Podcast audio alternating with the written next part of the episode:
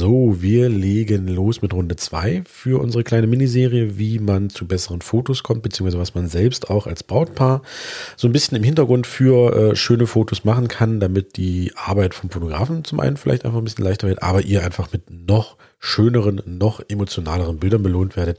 Heute reden wir über den First Look. Los geht's.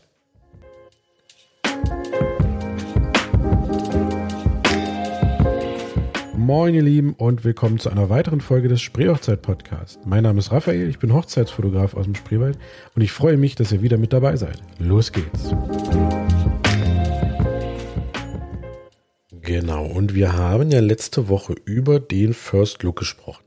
Das heißt also, nee, das war Blödsinn. Das war jetzt Quatsch.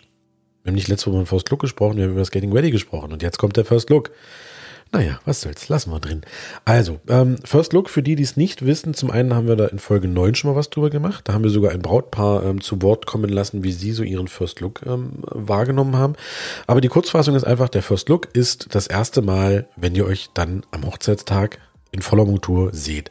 Und ähm, traditionell ist es ja so, dass man sich wahrscheinlich erst vom Altar oder vor der, äh, zur, zur Trauung hinsieht.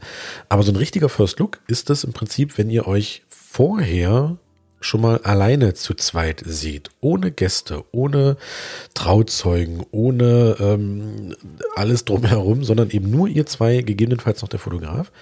Und ähm, der Vorteil an diesem First Look ist einfach, man nimmt sich einmal so richtig wahr. Ihr seht euch nur ihr zwei und könnt euch einmal wahrnehmen, wie ihr jetzt ausseht und dass es dann gleich losgeht für diesen großen Schritt und das, da entstehen unglaublich emotionale und wunderschöne Bilder und deswegen sind wir immer ganz große Fans vom First Look. Wir selbst haben auf unserer Hochzeit einen gemacht und ähm, würden das immer wieder so machen.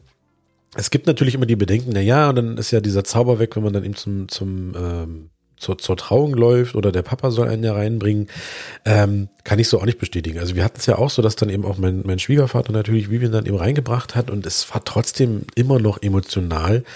Aber ähm, was ich persönlich so als großen Vorteil vom First Look empfinde, ist, man nimmt sich erstmal nur zu zweit wahr und ähm, bekommt dann auch, finde ich, von der Trauung mehr mit, weil man eben nicht mehr nur so fokussiert auf den Partner ist, von wegen, oh, äh, ich muss sehe ihn jetzt zum ersten Mal, sondern man kann auch so ein bisschen mal in die Runde gucken, sich die Gäste anschauen, die Gäste wahrnehmen und ähm, auch da äh, bekommt man auch als, als Bräutigam oder als Braut auch so viele schöne emotionale Momente mit, weil eben auch die Gäste heulen und, und sich freuen und weinen und das ist einfach alles sehr, sehr, sehr, sehr schön und das ist so der Tenor, der immer den Brautpaaren entgeht, die sich wirklich erst zur Trauung sehen, weil die sich nur auf sich fokussieren, voll im Tunnel sind und gar nicht mitbekommen, was ringsrum so für kleine Momente ähm, noch, noch passieren und entstehen. Und deswegen, wie gesagt, finden wir so ein First Look richtig, richtig cool, vor allem, weil er, wie gesagt, auch wirklich unglaublich schön und emotional ist.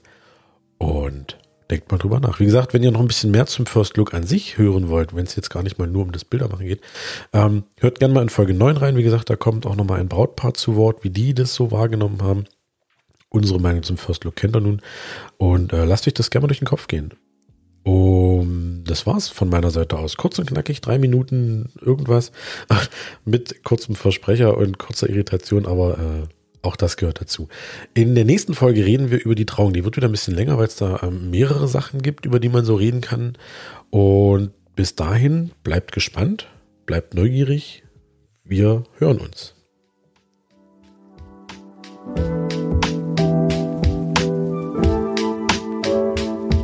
Das war die aktuelle Folge vom Spreehochzeit Podcast. Schön, dass ihr dabei wart.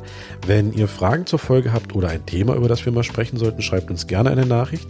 Und wenn ihr uns ein ganz kleines bisschen unterstützen wollt, schreibt uns doch gerne eine 5-Sterne-Bewertung bei Apple Podcasts, Spotify, Deezer oder eben einer anderen Podcast-Plattform.